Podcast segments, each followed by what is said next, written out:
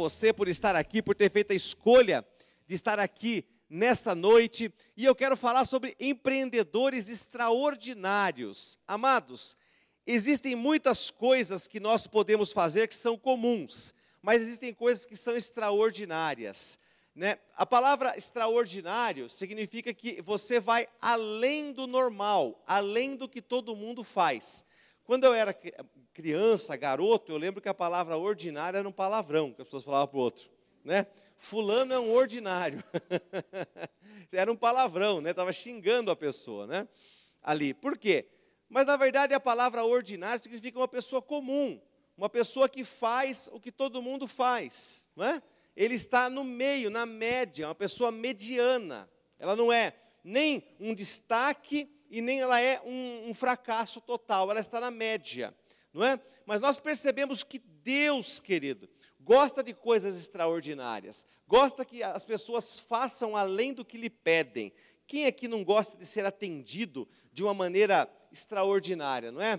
Por exemplo, você vai a uma sorveteria, não é? E você e a pessoa é, hoje existem as maioria, a maioria das sorveterias são self-service, mas ainda existem algumas que a pessoa serve, né? Eu, eu, me lembro muito bem dessa época. Então, quando você falava assim, ah, eu quero duas bolas de sorvete, né? Então, dependendo de quem estava servindo, vinham duas bolas, olha, duas bolas violentas, né, querido? Que, nossa, quase caía assim do copo. Dependendo de quem estivesse servindo, vinha, oh, nossa, essa pessoa, que, que miséria, né? Ficava assim, não é, querido? Então, quando você era bem servido, aquela pessoa, ela era extraordinária, né? ela, ela te servia de uma maneira que te encantava. Você falava, nossa, espero que quando eu for para lá, seja fulano que esteja servindo, porque eu sei que a porção que ele vai me dar, né? É, por exemplo, tem até a tia da merenda na escola, era assim também, né? Tinha aquela tia que gostava de servir bem servida, aquela tia que falava, nossa, né, o pão com doce de leite tinha quando era criança, né? Dependendo da merendeira, passava um cisquinho doce de leite, mas quando era aquela tia do nosso coração, que a gente gostava, ela enchia o pão, falava, nossa, que maravilha. Ela era extraordinária, ela fazia as coisas de uma maneira que excedia o normal, o comum das pessoas, e ela era querida por isso, ela era realmente uma pessoa admirada por isso. Então, queridos, quando nós vemos a palavra de Deus, nós olhamos para o nosso Deus, nós vemos que Ele é um Deus extraordinário. Deus não é um Deus comum, Ele não é. Veja, existia né, aquele, aquele, aquele mito antigo. Se você lê o Antigo Testamento, você vai ver que eles tinham dúvidas sobre quem era Deus. Principalmente os inimigos de Israel. Eles tinham muita dúvida. Então eles falavam assim: olha, numa época que tinha uma guerra lá, eles falavam assim: vamos lutar nas planícies, porque o Deus deles é Deus de montanhas. Né?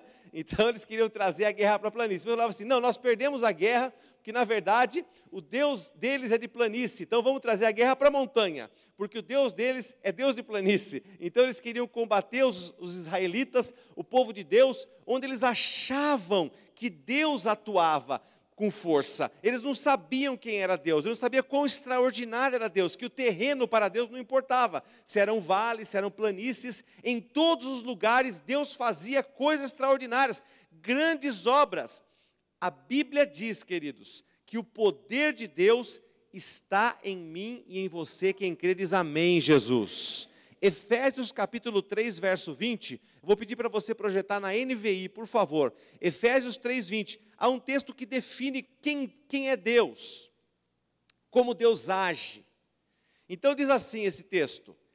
Vamos ler juntos, queridos, porque é muito importante, talvez essa não seja a sua versão. Vamos juntos, vamos lá aquele que é capaz de fazer infinitamente mais do que tudo que pedimos ou pensamos, de acordo com o seu poder que atua em nós.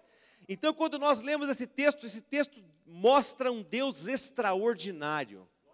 Por que Deus extraordinário? Porque Ele faz infinitamente mais do que tudo que nós pedimos ou pensamos. Agora, queridos, o grande pulo do gato desse versículo, que eu quero que você, como empreendedor, como profissional, assimile nessa noite, é que essas coisas extraordinárias acontecem de acordo com o seu poder que atua em nós. Aleluia! Você já imaginou este poder de fazer o extraordinário? Opera e atua em você. Às vezes as pessoas pensam que é uma coisa externa, mas Paulo está dizendo que é algo interior. Na verdade, é mais do que interior, habita em você, atua em você e atua, eu vou além, atua através de você. Quem crê diz amém, Jesus. Glória a Deus. Ele está em nós e ele opera através de nós. Então, queridos, o primeiro passo para nós sermos extraordinários é nós não nos conformarmos. Veja, é muito importante você entender isso. Nós vivemos num tempo em que veio essa pandemia, não é verdade? Então, é, qualquer coisa que. Vou falar assim com o coração aberto, vocês vão entender que eu não estou sendo assim leviano naquilo que eu estou dizendo. Mas o, qual é a coisa mais importante para nós? Qual foi a coisa mais importante para nós nos últimos 18 meses? Que, que você ouvia mais as pessoas falarem? Olha, nós estamos vivos então. Não é verdade? A maioria das pessoas dizia isso. Olha, estamos vivos, então, nossa, é, maravilha, estou no lucro. Olha, já morreram 600 mil pessoas, eu estou vivo. Glória a Deus. E, e glória a Deus mesmo, amém, queridos? É muito importante. O que não é bom é o que vem com um pensamento desses que é o conformismo. Olha, é, e os negócios, como vão? Olha, os negócios vão muito mal, mas eu estou vivo, né? Então, estou no lucro. É, e como é que está a sua vida profissional? Olha, eu estou desempregado há 15 meses, mas eu estou vivo, né? Então eu estou no lucro. Entenderam, queridos? Então você começa a viver esse espírito da pandemia, esse espírito do conformismo. Olha, ah, mas eu tinha uma célula, mas ela fechou, mas é, ah, mas é a pandemia, né? Eu estou vivo, então eu estou no lucro. Então você começa, querido, a, a, a, a pôr tudo na conta da pandemia, não é? E se conformar, dizendo assim: tá bom, tá legal, olha, eu tô, eu tô com saúde, nós estamos bem, graças a Deus, aleluia, e tudo isso é bom, querido. Mas existe um ingrediente nisso daí, que muitas vezes, sorrateiramente, ele entra no coração e na mente das pessoas, que é olha, está bom como está, você não precisa fazer mais nada, deixa correr. Não é? E, e, queridos, não é assim que funciona o mundo dos negócios. O mundo dos negócios ele tem que crescer. Você tem que entender que pessoas fizeram verdadeiras fortunas durante a pandemia. Eu estava conversando com o pastor Anderson Dantas, que esteve aqui na, nesses dias atrás, e eu fiz um, um, um, comentário com ele, né? Falei assim, pastor, como é que está lá, né? Então, porque agora está com um templo novo, bonito. Eu sei que é caro essas coisas. Como é que vocês estão? A igreja não é tão grande ainda. Como é que vocês estão conseguindo é, se virar, né? Nesse tempo difícil, tal. Eu falei, a igreja está sendo sustentada por São Paulo. Ele falou, não, já estamos independentes, graças a Deus. Eu falei, mas e aí? Me conta um milagre. Então ele falou assim, olha, eu vou contar um milagre que aconteceu com a gente. Tem um irmão que ele trabalha na área médica, ele vende respiradores. Respiradores. Ele falou, e ele, e ele acertou licitações no valor de aproximadamente 100 milhões de reais. Não é? E ele ganhou 4 milhões de comissão dessa venda que ele fez. E deu o dízimo. Ele falou assim, então, o que aconteceu, querida? A igreja ficou suprida, né? Por um tempo. Então, querido, você fala assim: nossa, está todo mundo falindo, todo mundo quebrando. O cara faz um negócio né, desse volume, ganha uma comissão desse valor, em plena pandemia, a vida do cara mudou. Não é? Então, existem pessoas, querido, que aquele ditado é mais do que nunca válido para ele. Enquanto uns choram, outros vendem lenços. Não é verdade? E aqueles que estão vendendo lenço, vendendo lenço, vendendo respiradores, vendendo máscara, enfim, tudo isso aí teve sua onda, não é? E quem surfou com isso soube tirar bons proveitos, não é? Eu sei que tem pessoas aqui que entendem melhor do que eu desse segmento, né? O Nicolas, o próprio Ricardo comentou comigo outro dia sobre isso, mas eu estava comentando sobre um, um baterista que ele, ele fez um curso, aí ele fez um um trabalho de divulgação desse curso online, né? Nossa, mas ele, ele gastou dinheiro e impulsionou o negócio na internet e tal. E aí eu, eu fui atrás de saber quanto que ele tinha, eh, quantos cursos ele tinha vendido. Eu, na minha inocência, não entendia muito bem desse negócio ainda, né? Eu falei, é, mas ele, ele fez todo esse barulho aí, esse agito, ele vendeu quantos cursos? Ele falou assim, ah, ele vendeu 350 cursos só. Eu falei, só 350 cursos? Todo esse barulho? Ele falou, é, a mil reais cada um. Né? Então ele ganhou 350 mil, um baterista. Entendeu? Vendendo a aula dele online. Brasil todo. O Brasil inteiro ele só conseguiu, só conseguiu 350 pessoas.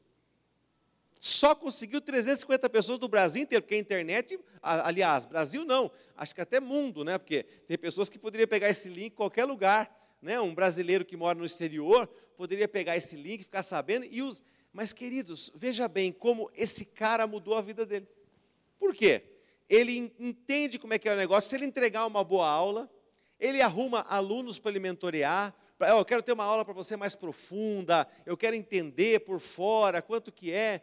Enfim, querido, a pessoa consegue fazer algo durante a pandemia que muda a vida dela, vocês entendem? Tem pessoas mudando suas vidas mesmo durante o período mais difícil, enquanto outros ficam brigando na internet, é isso, é aquilo, é vacina já, é não vacina, é STF, é não sei o quê. Não estou dizendo que a gente deve virar as costas para isso, mas enquanto tem gente que está o dia inteiro degladiando nas arenas digitais, tem pessoas produzindo. Produzindo e produzindo com inteligência. Produzindo e ganhando muito dinheiro. E essa pessoa, eu quero dizer para você nessa noite, que pode ser eu e pode ser você. Quem crê diz amém, Jesus. Aleluia! Podemos ser nós, pela sabedoria que Deus nos dá. A Bíblia mostra uma pessoa muito importante, mas antes de falar sobre ela, o nome dele é Jabes, muito conhecida a história dele. Eu quero dizer que a sua condição atual não define quem você é. Amém? Sua condição atual não define quem você é. Você pode estar desempregado, mas você não é um desempregado, você é um profissional. Você pode estar falido, mas você não é um falido. Você está, é uma condição temporal.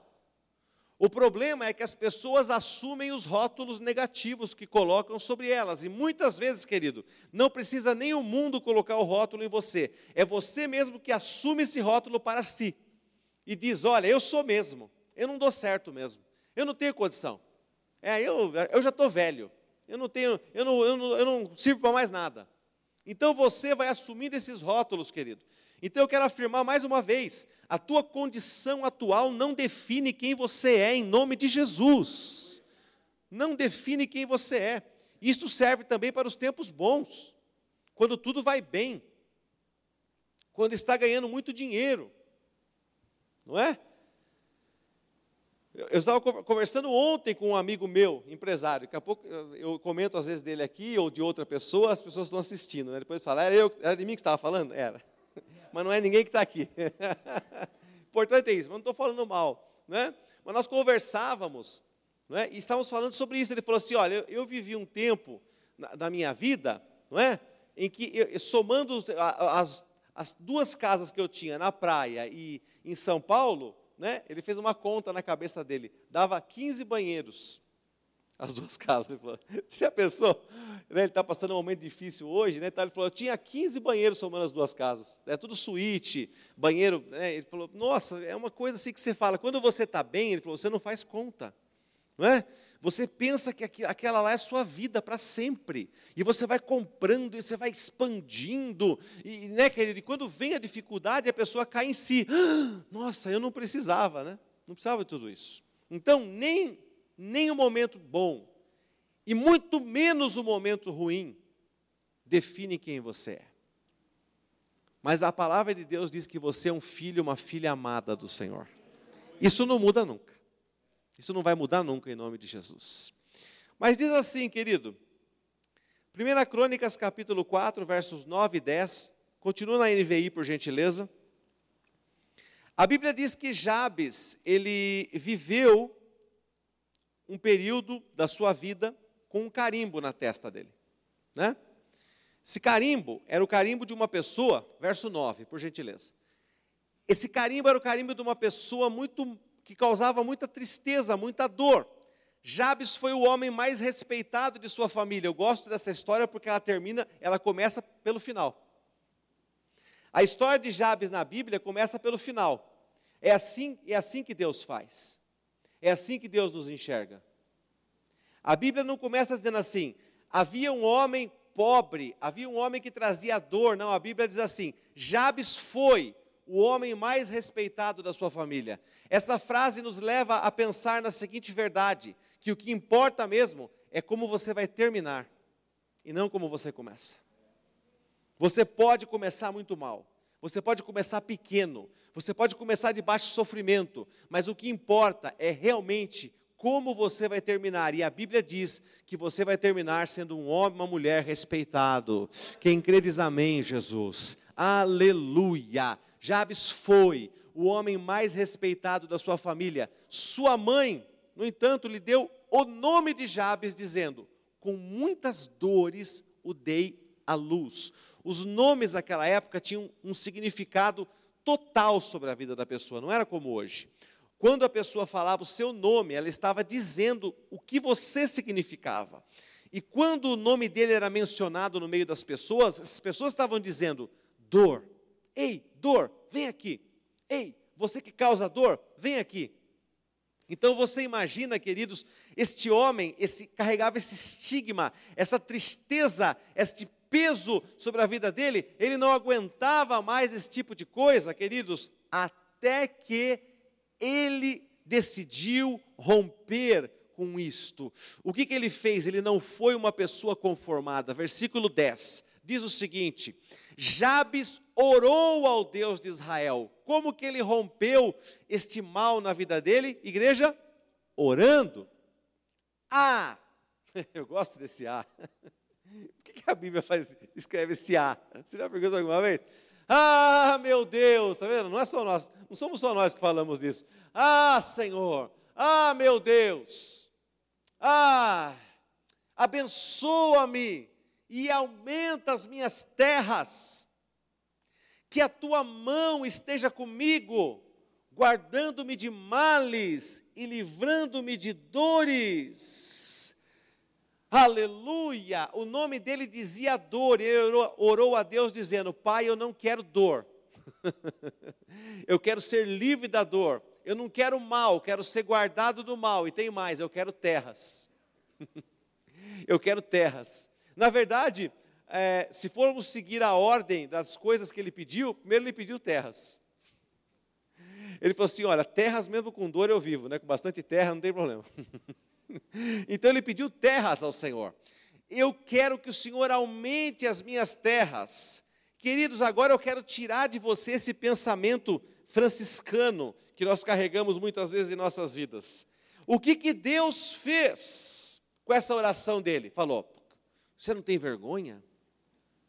Pedir terra, pedir prosperidade, pedir livramento. Você não tem vergonha? Foi isso que Deus falou para Jabes, sim ou não? Não. O que, que Deus fez? Ao contrário, leia comigo bem alto. E Deus atendeu ao seu pedido. Mais alto comigo.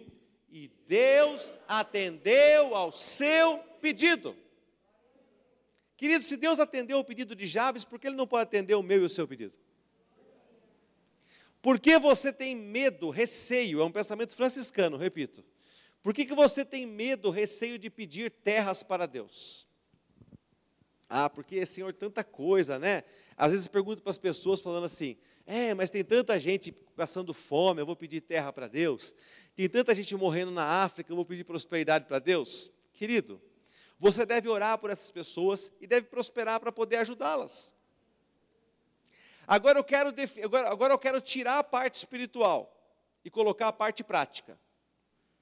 Quantos aqui acham que a maneira como Deus aumentou as terras de Jabes foi: no outro dia ele acordou e alguém bateu na porta dele e falou assim: Está vendo essa terra aqui? Eu estou dando para você. Ó. A partir de agora ela é sua, tá bom?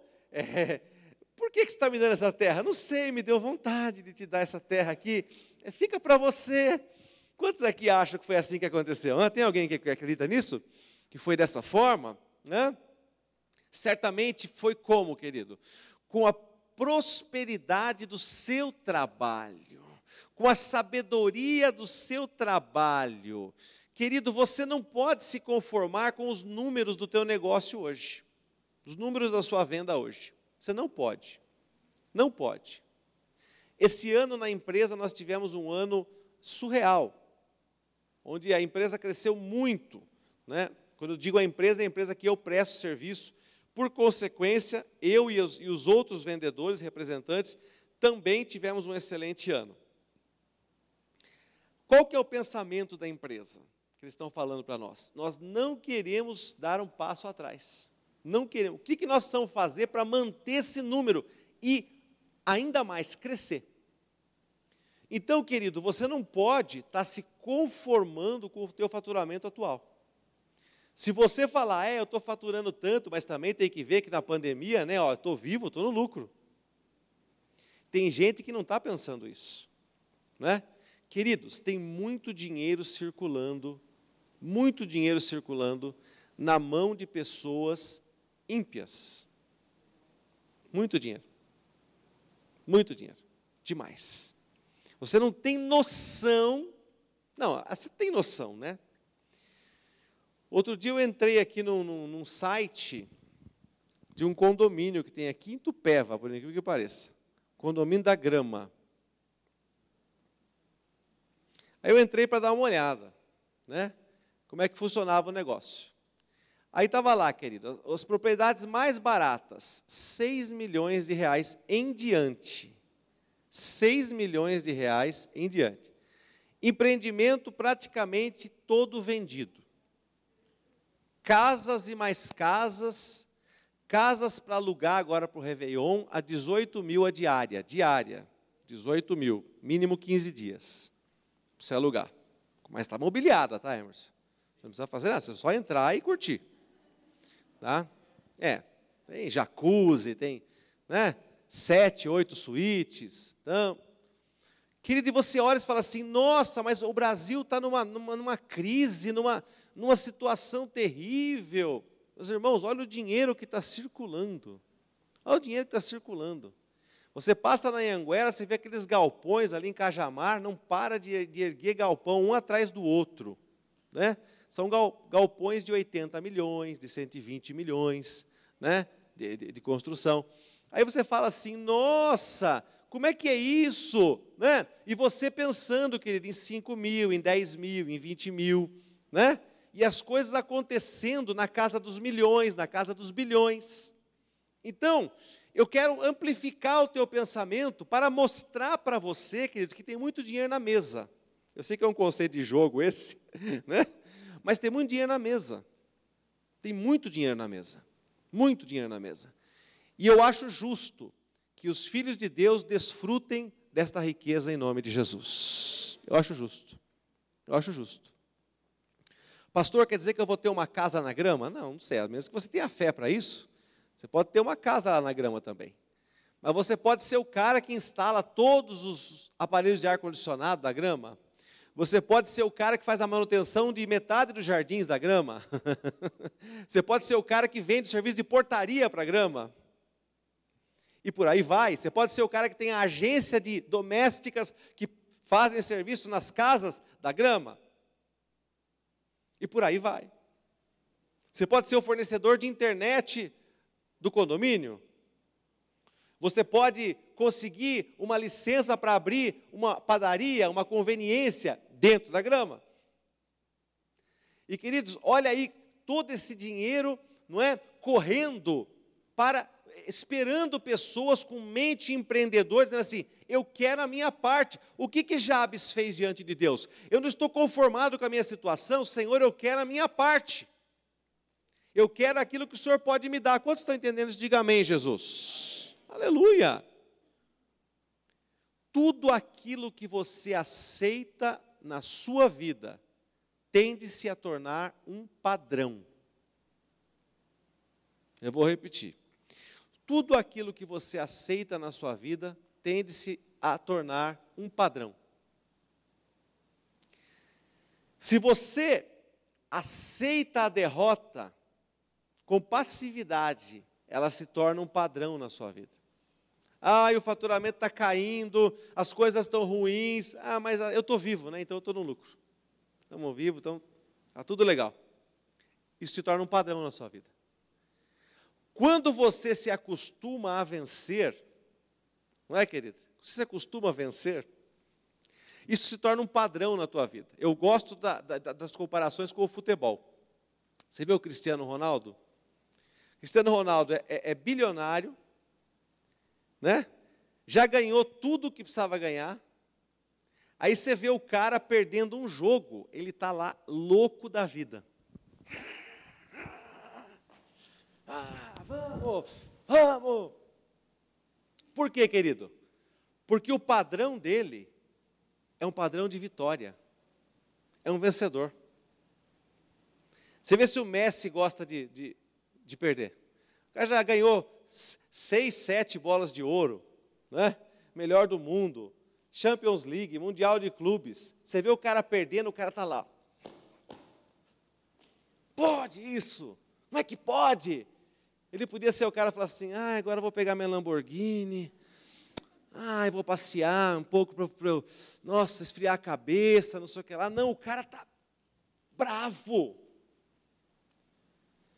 Porque o padrão dele, querido, é um padrão de vitórias. Isso se chama o quê? As pessoas falam hoje muito, mindset. Né? O jeito dele pensar é um jeito vencedor. A derrota não entra na cabeça dele.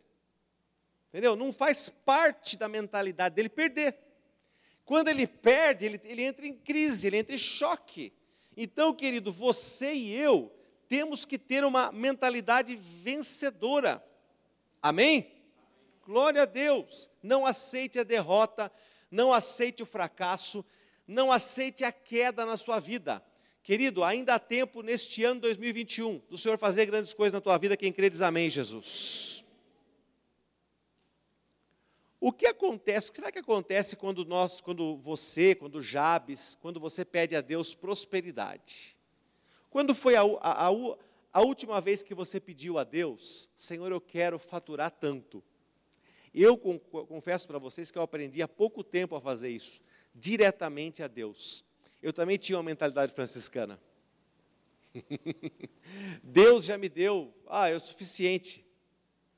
Mas agora eu tenho aprendido a falar: Senhor, eu quero tanto, eu quero faturar tanto, eu preciso de tanto, para a honra e glória do Teu nome, para fazer mais, para fazer melhor. E eu tenho mudado, querido, as minhas orações, mudado a minha maneira de pensar, mudado a minha maneira de agir. Queridos, isso tem feito uma diferença na minha vida muito grande. E eu gostaria que vocês assimilassem isso o que acontece quando eu peço prosperidade a Deus? Quando você pede mais clientes para Deus? Quando você pede mais faturamento para Deus? Provérbios capítulo 2, verso 6, projeta para nós, por gentileza. Provérbios capítulo 2, verso 6. Vamos ler juntos, querido, por favor, vamos lá? Pois o Senhor é quem dá sabedoria, de sua boca procedem o conhecimento e o discernimento. O Senhor é quem dá sabedoria, da sua boca procede o conhecimento.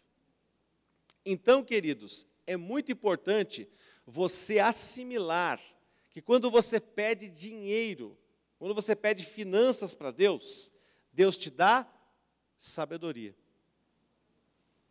Deus te dá dinheiro. Tem gente que tem aquele sonho de assim, ai, minha conta vai amanhecer com um Pix errado lá, fizeram um Pix errado de, de 350 mil e não tem como estornar. Alguém vai me mandar um dinheiro, meu Deus, o, bilhete premiado vai aparecer na, na, não. Não, querido, não é dessa maneira. Você entende? Quando você pede dinheiro, Deus te dá sabedoria para conquistar o dinheiro. Sabedoria. Porque todo problema deste mundo é um problema de sabedoria. Você precisa de sabedoria para dar o pulo do gato, para fazer as coisas acontecerem. Tem gente empreendedora, gente a mil por hora, no meio da pandemia. Não é? é Sexta-feira mesmo estávamos no shopping, em Jundiaí, e eu passei numa franquia de comida mexicana. Eu sou curioso por empreendimentos novos, fui lá ver. Falei, que isso, tal, que legal, tá, bacana, né? Comida mexicana, nunca tinha visto, tenho vontade de experimentar, tal. Aí nisso o dono colou em mim ali. Ele estava lá, né? Ô, oh, que você conhece, tal, não sei o quê. Né? Ah, então, essa aqui é minha terceira loja, nem eu sabia, já tem dois, dois duas em Jundiaí. Né? Um, acho que na Barão Tefé, não sei onde mais, no 9 de julho, enfim. Né? E ele falou assim, e essa aqui é minha franquia modelo shopping. Falei, ah, é, daqui nós vamos expandir e vender esse modelo de franquia shopping para o Brasil todo. Eu falei, nossa, sensacional. Falou, não, nós estamos com uma, uma promoção, menu degustação, um rodízio mais barato e não sei o quê, vem experimentar, e acabei indo mesmo experimentar.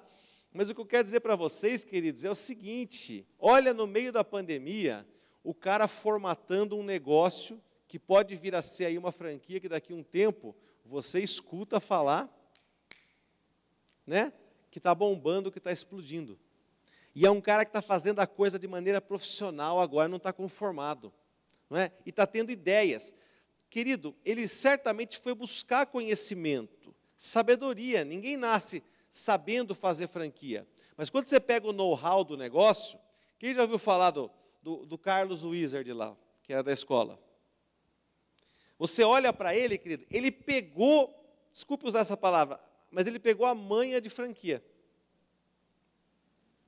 Então hoje, ó, ele tem a marca Rainha Topper é dele, né? Ele, ele abriu loja e agora ele, ele não consegue ficar com loja, ele não gosta de loja dele. Aí ele já pegou o que ele fez, fez um quiosque e ele vende as franquias do quiosque. Você vai no Max, tem um quiosque de rainha ali no meio do, do, do shopping que é um negócio que ele, ele, ele não resiste, porque ele, ele entendeu. Então, ele tem, ele tem a Mundo Verde, por exemplo, quem já viu produtos naturais, é dele. Né? Taco Bell é dele. Pizza Hut é dele. Todas as operações estão na mão do cara. E sabe o que ele fazia antes? Dava aula de inglês. Mas o negócio dele não é mais dar aula de inglês. O negócio dele é ser um franqueador master. Ele entendeu como funciona o negócio. Agora ele pega qualquer coisa e transforma numa franquia. Qualquer coisa que colocar na mão dele, ele transforma numa franquia, formata e vende. Então, queridos, você olha para uma pessoa dessa e fala assim: é uma mente empreendedora. Não é? Ele vendeu o negócio dele à época, à época, por mais de um bilhão e meio de reais. Ele vendeu a rede de escolas dele, mais de um bilhão e quinhentos milhões de reais. Talvez eu e você falássemos assim: o quê? Nunca mais vocês vão me ver. Na, na vida, nunca mais. Né? com esse dinheiro. Não, adeus. Sumiu. Onde que ele está? Está morando em Singapura, está morando em algum lugar. Não é, queridos? Por quê? Nossa, não, mas o cara é o quê? Ele é um empreendedor. Aquilo ferve dentro dele, borbulha. Ele precisa. Com um bilhão e meio na conta, precisa. Seja sincero. Agora, queridos, o pensamento franciscano diz o quê? Ganância. Olha aí obsessão, avareza. Né? Quanto mais tem, mais quer. Né? Agora, queridos, o que nem todos sabem é que ele pertence a uma religião, né? que ele é forte dentro dessa religião, aqui em Campinas, né? e que ele financia essa religião pesado. Pesado. Que ele tem de missionário aí de, de, que ele banca no mundo inteiro com o dinheiro que ele ganha, não, é? não está no gibi. Agora é duro que o cara ele, ele vende a operação por um bi e meio, hoje a fortuna do cara é três. Então, quer dizer, ele não parou de ganhar dinheiro. Não parou. E não parou de fazer filantropia. Por quê, querido? Não conformado. E o que, que, o, a que, que ele atribui isso? Sabedoria. Sabedoria. Ele, ente, ele entendeu como as coisas funcionam. Com o tempo, ele desenvolveu sabedoria e conexões. Sabedoria e conexões geram muito dinheiro. Por que, que as pessoas, naturalmente, quanto mais elas, elas têm experiência no mercado, mais elas tendem a ganhar dinheiro? Porque além do conhecimento, elas desenvolvem relacionamentos. E esses relacionamentos abrem portas. Então, quando você tem 18 anos, você conhece um universo de pessoas. Quando você tem 35 anos, você já conhece 3, 4, 10 vezes mais pessoas. E se você fez as conexões certas ou manteve as conexões certas ativas ao longo da sua vida, você vai ter muitas portas abertas, muita sociedade, muita coisa para você fazer, que isso vai gerar muita receita para você em nome de Jesus. Quem crê diz amém, Jesus. Amém? Segundo passo, quem aqui quer ser feliz? Diga amém. amém. Eu quero. Provérbios 3,13. Quem quer ser feliz? Eu quero. Eu quero. Agora, esta versão você põe na RA, por favor. Olha só. Feliz o homem e a mulher também que acha sabedoria. E o homem que adquire conhecimento. Eu gosto desse versículo porque ele faz uma distinção entre sabedoria e conhecimento. Acha sabedoria. Acha onde, querido? A sabedoria está onde? em Deus. Acha sabedoria em Deus e adquire conhecimento. Então, querido, não adianta você não querer entender as coisas ou estudar determinados assuntos. Você precisa gastar tempo. Ai, mas eu detesto aprender sobre coisas novas. Não adianta. Porque você vai achar sabedoria, mas o conhecimento você vai ter que adquirir. Adquirir significa comprar. Com o que você compra as coisas? com dinheiro. Dinheiro é o que? Tempo. Não é? Então você vai ter que investir dinheiro, tempo, para adquirir conhecimento, métodos, processos de fazer as coisas de uma maneira melhor, de desenvolver, querido, as coisas de uma maneira melhor, de você ver as coisas acontecendo com mais velocidade, com mais assertividade. Você ver as coisas indo para um rumo, querido, que você sempre sonhou, através de sabedoria e de conhecimento. Às vezes você tem ideias fantásticas, isso é sabedoria, mas você não sabe aplicá-las, isso é conhecimento. É por isso que hoje existem tantas mentorias, tantas situações em que você tem que ir, querido, e olhar uma pessoa. Você tem uma oficina mecânica. Claro, você precisa fazer um curso com uma pessoa que ele é bem sucedido na oficina. Olha, esse cara aqui, ele tem a melhor oficina mecânica, ele tem 10 oficinas, ele tem o um know-how de fazer as coisas acontecerem. Você precisa entrar no, no negócio dele, entender como que ele faz aquilo acontecer. Até uma igreja funciona assim.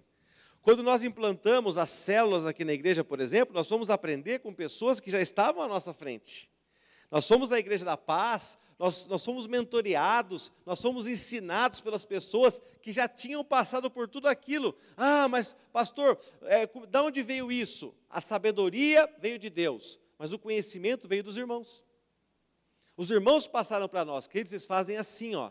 É assim que funciona, viu? Ó, a célula não pode ter duas horas de duração. Tem que ter um tempo X certinho, tem que ser dividido. Olha, líder, você tem que deixar o seu convidado falar um pouquinho que seja, né, e tal, interagir com você, né, mas não deixa ele ficar falando o tempo todo, senão é ele que vai pregar no seu lugar e tal. Essas coisas, elas vêm da onde isso aí, querido? Experiência de pessoas que já tinham passado por essas coisas que nos ensinaram. E no teu ramo de atividade, existem pessoas, certamente, que têm essa sabedoria e esse conhecimento e que vão passar para você se você estiver com a conexão correta com ela, ou ainda mais fácil, através de cursos, treinamentos que se vende hoje. Quantos estão entendendo? Diga amém. Glória a Deus. Muitas vezes, para praticar o extraordinário, você vai ter que se aperfeiçoar. Não é? Por exemplo, a pessoa tem um bar que serve café. Hoje, a profissão de barista né? Já falei tudo, é uma profissão. Hoje a pessoa não, adianta querer fazer aquele expressinho curto e longo. Hoje são aqueles cafés, querido, né? Irish Coffee e tal, e não sei o quê, incrementado. E, e, e, tem cursos e mais cursos. Quando a pessoa volta, ela fala assim: Nossa, eu fiz um curso disso agora e eu estou com um know-how novo, eu trouxe novos pratos, eu trouxe novas combinações. Então, essas pessoas que inovam, queridos, elas estão sempre à frente, porque o mundo, o mundo é, é cheio de muitas opções hoje. Você já imaginou? Vamos falar do ramo de restaurante. Se você quiser e puder, tiver dinheiro para isso, você come num lugar diferente todos os dias até o fim da sua vida aqui em Jundiaí. Você fala assim: eu não quero repetir um restaurante aqui em Jundiaí região. Eu quero andar no máximo 20 quilômetros em qualquer direção. E eu quero passar o resto da minha vida sem repetir um restaurante. Você consegue? Você consegue, porque em uma infinidade de lugares para você comer, uma infinidade. Então, como que você vai atrair clientes? Com a inovação, com a diferenciação. Eu conheci uma vez, queridos, um, um, uma pessoa que o ramo dele era barzinho. Aí, não vai fazer, não vai montar barzinho, pelo amor de Deus, hein, querido? Tá bom? Mas era barzinho temático, barzinho bacana, entendeu? Aquelas coisas assim que estavam muito na moda na época. Então ele montava, ele montou em Dayatuba, em Itu, né? uma série de lugares, ele foi montando esses, esses botequinhos da hora, assim, bem, né? E aí, queridos, ele falou assim, olha, mas o, o, o bar, ele, ele tem um segredo, ele, ele tem um prazo de validade né, porque tem muita opção. Então, assim, ele, ele dura seis a oito meses bombando. Depois ele começa a cair, cair, cair, cair. É difícil você manter um bar. Então, quando você vê um bar assim, ó, a tradição, desde não sei, 1980, é um sucesso estrondoso. Ele falou, porque é uma coisa que cansa. A pessoa quer novidade. Então, o que ele fazia, querido? Como ele entendia muito de bar, ele montava o bar do zero, tudo. Né? E aí ele, ele montava aquele bar no, no, no terceiro, no quarto mês, o bar estava fervendo. Aí aparecia um cara lá, um empresário, falava assim, nossa, tá, tá demais esse negócio, tá legal. Eu falei assim, ah, eu estou vendendo. Estou vendendo o bar, que não, não, não, não tenho apego, não. Ah, você quer ficar com o bar? Quer? Ah, quanto? Tanto. Ah, é meu. Nossa, com esse movimento aqui. Entendeu? Como é que toca o bar? Fica aqui comigo, tal. É, um mês, você vai aprender, tal. O cara ficava lá com ele, aprendia de fato, ele passava tudo que precisava passar para o cara, porém, depois de oito meses por aí, a coisa. E o que, que ele falava? Que, ele falava para mim: tem que fazer um facelift no bar, tem que mudar tudo. Ele falou: tem que trocar a decoração. Ele falou: é cansativo. Ele falou: cansa. Cansa você ter que mudar as coisas toda hora, porque as pessoas vão naquele lugar e cansa, já quer outro, já quer outro, principalmente jovem, né? O jovem hoje é inquieto, ele quer, não, quer ir mesmo no mesmo lugar.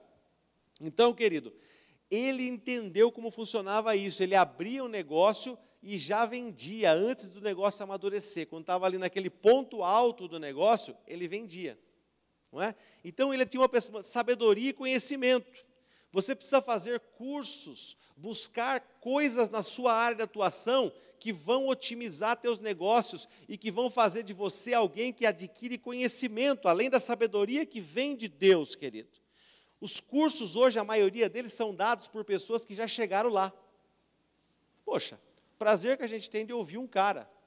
Porque hoje ninguém quer ouvir quem não tem sucesso. Você não pode fazer um curso hoje e falar assim: quem é você?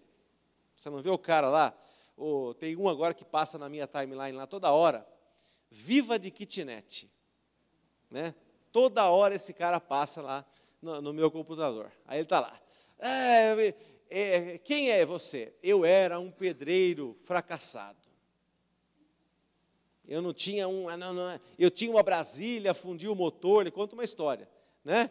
Eu tinha uma Brasília, fundi o motor, quando eu entendi que eu precisava fazer um negócio diferente, e eu vi o poder de você alugar pequenos espaços e tal, e, ele, e eu vou transformar você num milionário, que hoje o meu patrimônio passa de 15 milhões e tal, e, e os aluguéis que eu recebo, eu não preciso mais trabalhar, eu estou vendendo esse curso aqui para você. E você ouve a história dele, você fica encantado. Você fala, poxa, esse cara conseguiu. Né? Através do conhecimento dele. Então, se você, você não, talvez você não chegue ao nível dele, mas você vai entender, de repente, como montar um pequeno negócio né, um pequeno negócio, escolha do terreno, lugar que você pode fazer isso, que você não pode. Eu mesmo tenho amigos, clientes que vivem de kitnet. É impressionante. O cara vive, né? Ele conseguiu construir esses predinhos, principalmente em Dayatuba tem muito, né? Ele montou ali, ele tem 20, 30, né?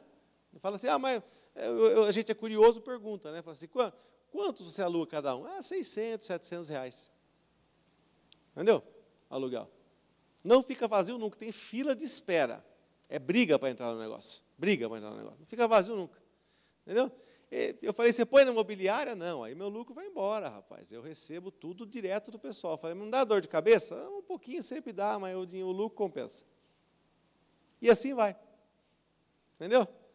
Aí o cara tem o trabalho dele, a atividade dele, tem uma renda ali, 14, 15 mil, que vem das kitnets. Entendeu? Então, quer dizer, essa assim, aqui é minha aposentadoria, mas eu estou desfrutando já. O cara tem 40 anos. Entendeu? Ele já está desfrutando do negócio.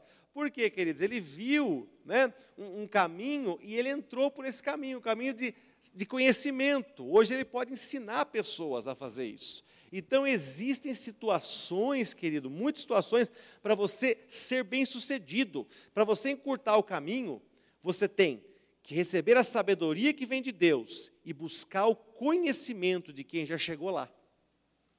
Você quer lançar um curso online, você tem que procurar, um, não pode ir de orelhada, você tem que procurar alguém que conhece, que já fez, que já chegou lá, pedir assessoria. Você quer modernizar, quer lançar uma franquia, por isso que as franquias são tão é, exitosas, têm tanto sucesso hoje em dia. Por quê? Porque muitas vezes a pessoa vai lá e ensina você a trabalhar direitinho, você seguindo aquela fórmula, replicando aquela fórmula 100%, você vai ter êxito. Quantos estão entendendo? Diga amém. Olha, queridos, tem uma frase aqui atribuída a Aristóteles, que eu vou ler para você aqui, muito interessante. Ó. Nós somos o que fazemos repetidamente. Excelência, portanto, não é um ato, é um hábito. Nós somos o que fazemos repetidamente. Excelência, portanto, não é um ato, é um hábito. Você se condiciona a ser excelente. Lembra que eu falei para você? Repente, se você é uma pessoa que, que, que você gosta, se você se acostuma com o teu carro sujo, por exemplo, me acostumei, ah, não estou nem aí, meu carro, andar, é, é, Está parecendo um galinheiro mesmo, não tem problema. Né? Deixa quieto. Você se acostuma com aquilo. Agora tem gente que não se acostuma. Eu tenho um amigo meu que o carro dele é tão limpo que eu, nesse ponto, eu o invejo realmente. Né? Porque ele leva o carro dele, olha, às vezes eu ligo para ele para conversar com ele e falo assim, onde você está? Estou no posto aqui dando uma ducha no carro. Uma ducha rápida no carro. Porque ele gosta do carro. E aí, ele, aí eh, o meu carro, eu não sou assim, querido, gostaria de ser, né? Aí, às vezes, a gente se encontra e fala assim, Deus me livre, sair perto do seu carro, encostar aqui, minha roupa vai embora, tem que lavar no, no. Ele fala mesmo, porque ele repara. Entendeu? É uma pessoa que repara. Ele repara as coisas, porque é, é, é, ele tem esse pensamento, ele, ele gosta da excelência. Para ele, o carro tem que ser limpo, impecável. Entendeu? Ele não, não, não gosta. Ele falou assim: ah, você não gosta da sua casa limpa? Então, você fica tanto tempo dentro do seu carro com o seu carro sujo. Não, o seu carro tem que ser limpo e tal. E vai dando explicações para a gente. Assim é no trabalho. Você aprende a fazer as coisas e se acostuma a fazer as coisas relaxadamente, você torna aquilo um padrão. Então existem padrões de excelência, mas também existem padrões de relaxo. Não é? Como é que a pessoa pode pegar? Teve um cliente meu que ele pegou meningite no dentista. Quase morreu. Não morreu porque foi para o Einstein. No Einstein só morre quando é para ser mesmo, né? Gastou uma fortuna, foi no Einstein. Sobreviveu. Aí o médico falou para ele lá, porque lá eles fazem mapeamento até da unha do dedo do cara. Ele falou assim: rapaz, essa bactéria entrou pelo seu dente, hein? Ele falou, eu estava fazendo tratamento dentário mesmo. Ele falou, pois é, o teu profissional aí que te atendeu não esterilizou corretamente as, as ferramentas dele. Ele falou, poxa, a vida é verdade? Ele falou, é. Então, o trabalho relaxado de alguém quase matou o outro. Né? Mas o trabalho relaxado que nós fazemos também pode trazer pobreza para nós, né? de qualquer maneira. Você gosta de retirar um serviço que você pediu para a pessoa falar? Desculpa a expressão de novo. Você fala assim, o serviço porco. Quem já ouviu falar essa expressão? Levanta a mão. Não é isso? Você fala, o que serviço porco. Eu não levo mais aqui, eu não trabalho mais aqui. Não adianta, querido. É assim que funciona. A excelência é um padrão, o relaxo também pode ser. A excelência te conduz ao sucesso, o relaxo ao fracasso e até à mendicância. Perde tudo o que tem. Diga misericórdia. Olha outra coisa interessante, queridos. A excelência, você ter, você ser uma pessoa extraordinária, requer muitas vezes mudança de hábitos. Eu vou dar um, uma estatística aqui interessante para você que eu vi numa revista de família hoje. Está escrito aqui, ó. Famílias que jantam juntas. Os filhos têm notas mais altas e mais controle emocional. Olha que interessante. Uma característica dos bons alunos é que os pais jantavam com eles e eles também tinham mais controle emocional, ou seja, eles não eram pessoas estouradas. Né? Isso é uma questão de criação. Dá, dá para mudar. Eu mudei quando me casei, porque a minha esposa tinha esse hábito de comer junto. Para mim, a janta é pegar o meu prato e ir para a televisão, ou ir para o meu quarto. Esse era assim, minha criação foi essa. Talvez tenha sido a sua também. Eu pegava meu. Eu fiquei 10 anos da minha vida sem comer na mesa. Eu testava comer na mesa. Quando era adolescente, até 20 anos de idade, praticamente eu não comia na mesa. Pegava, fazia o prato e ia para a televisão. Fazia o prato e ia para o quarto. Ia fazer alguma coisa, ouvir música, ouvir rádio, ouvir alguma coisa. Mas comer, comer com os outros, comer na... Ah, aquilo não dava certo para mim, não. Né?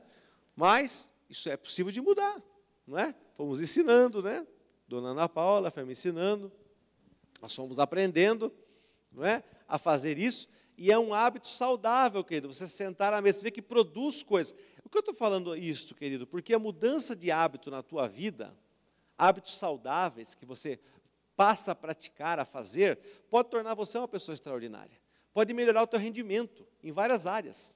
Não é? Atividade física pode, sem dúvida nenhuma, melhorar o teu rendimento, uma melhor qualidade de sono. Você precisa dormir bastante, você precisa dormir bem. Você não pode ter aquele sono picotado. Não é, querido? Você precisa buscar uma qualidade de sono melhor. Está provado já, quem dorme mal produz menos e produz mal. Não é? Às vezes você consegue dormir sete horas bem dormidas, seis horas bem dormidas, você levanta zerado. Você tem produtividade. Mas se você não dorme bem, você acorda, queridos, baleado. Eu lembro quando eu fiz faculdade, eu estudava em Itatiba. Era difícil, eu vinha com ônibus, querido, e eu era o último cara, eu era o primeiro que pegava e o último que ele entregava. Né? Então, querido, o ônibus me deixava lá no Medeiros 11h30, para ainda pegar o carro e ir para minha casa. Não é? Então, chegava em casa meia-noite. Como? Com fome ou sem fome? Querendo comer até a parede. Não é? Aí você ia comer até a parede, aí você ia conseguir dormir que horas? Uma da manhã, uma e pouco. No outro dia levantava que horas? Seis horas. O que acontecia? Dormia cinco horas, quatro horas, quando era época de prova, quatro e pouco. A cabeça parecia que pesava uma tonelada, parecia um zumbi. Querido, o que acontecia com a produtividade? Caía. Porque a pessoa dorme mal. Entendeu? Ah, mas é jovem, aguenta. Claro, aguenta mesmo, porque você levantava de manhã, o relógio despertava, você levantava, mas era tudo no piloto automático. Falar para você que você raciocinava, você não raciocinava nada, você ia fazendo assim como um zumbi. Então, querido, você precisa de um bom descanso para que você possa render mais, uma mudança de hábitos. Amém, queridos? Para concluir, buscar a sabedoria de Deus te faz alguém extraordinário. Quando você tem sabedoria, querida, sabedoria vale muito dinheiro. Você já deve ter ouvido, ouvido essa história uma vez, não é? Tinha uma máquina encrencada numa empresa e ninguém conseguia fazer essa máquina funcionar, e essa máquina tinha produtividade alta e ela produzia algo importantíssimo para a empresa, e ninguém conseguia dar conta, até que um, o chefe da manutenção falou assim: ó, vamos ter que chamar o fulano, porque ele é o cara dessa máquina. Ele já foi para a Itália, já fez o curso, ele sabe, não sei o quê, e ele vai dar um jeito aqui. E aí o dono falou: olha, eu posso chamar ele? Ele não é tão barato. Ah, já que vocês estão aqui, vocês não conseguem dar conta, chama ele. Ele chamou o homem, o homem foi lá, abriu a tampa da máquina, viu, apertou, ajustou um negócio lá, a máquina começou a funcionar. Levou mais ou menos 10 minutos. Né? Aí ele, ele, ele pegou ali, é, mandou a fatura para o cara, né? mil reais. Aí o dono da, da, da, da fábrica lá falou, para fazer aquele tradicional chorinho, né? Ô oh, rapaz, mas você vai me cobrar mil reais para apertar um parafuso? Ele falou, olha a nota. Aí ele olhou na nota, estava lá. Apertar o parafuso, cinco reais. Saber qual parafuso apertar, 995. Né? Então, querido, isso daí é o que? É o conhecimento. Isso tem, isso tem valor. Né? Ninguém pode botar o preço no serviço do cara. Por quê? Eu, eu, realmente, você vai me cobrar mil reais para apertar um parafuso? Não, vou cobrar cinco reais para você apertar o parafuso. Mas qual parafuso eu vou cobrar 995? Né? Porque é o meu know-how, a minha sabedoria, a minha inteligência, o meu conhecimento. Então você, querido, precisa chegar nesse ponto de sabedoria. E como eu chego lá? Daniel capítulo 1, verso 19 e 20, mostra a história de Daniel e seus amigos. Eles, queridos, não quiseram comer a comida contaminada ali da Babilônia, não quiseram os manjares do rei, não quiseram se contaminar com o mundo, antes buscaram a Deus. Agora esse versículo é lindo, olha o que ele diz, querido. Então o rei falou com eles, e entre todos não foram achados outros como Daniel, Ananias, Misael e Azarias. Por isso passaram a assistir diante do rei. Não foi achado ninguém como eles, eles eram extraordinários. Versículo 20, olha o que diz: em toda matéria de sabedoria e de inteligência, eu gosto quando a Bíblia separa sabedoria de inteligência, não é? A pessoa pode saber resolver a equação mais difícil do mundo e não ser sábia, porque ela é inteligente, mas não é sábia. Você sabe resolver essa equação aqui? Sei. Mas o problema mais difícil que tiver, não é? Equação matemática mais difícil que tiver, eu sei resolver. Você é inteligente, mas pode não ser sábio. A Bíblia separa as coisas. Então, em toda a matéria de sabedoria e de inteligência sobre o que o rei lhes fez perguntas, agora leia comigo bem alto, vamos lá? Os achou dez vezes mais doutos do que todos os magos e encantadores que havia em todo o seu reino. Quantas vezes ele era o mais sábio, gente? Dez. Dez, dava para medir a sabedoria deles. Como que dava para medir, pastor? Ué, ele fazia dez perguntas, eles acertavam as dez e o outro acertava uma. Né?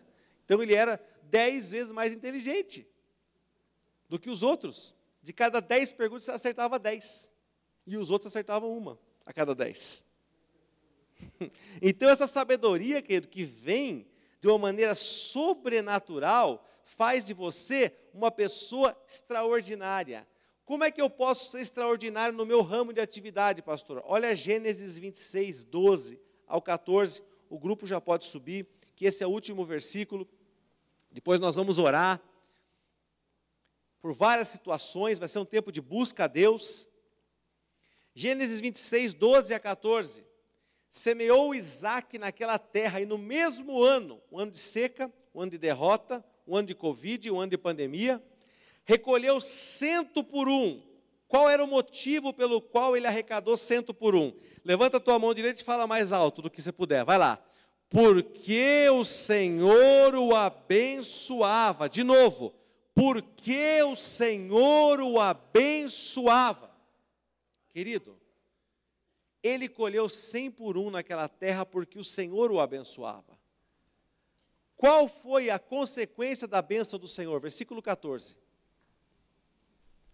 possuía ovelhas e bois, e grande número de servos, de maneira que os filisteus lhe tinham inveja. Ele tinha tantas coisas que eles tinham inveja dele. Então, querido, eu quero dizer para você que o que Deus pode fazer na tua vida é você se destacar tanto que você vai colher cem vezes mais do que os outros. Te dar tanta sabedoria que você será dez vezes mais sábio e mais capaz do que as outras pessoas. Quem recebe diz amém, Jesus. Querido, isso vale para tudo, isso vale para um corretor de imóveis. Imagina um corretor de imóveis que, que acerta uma parceria parceria para vender um, um empreendimento, querido.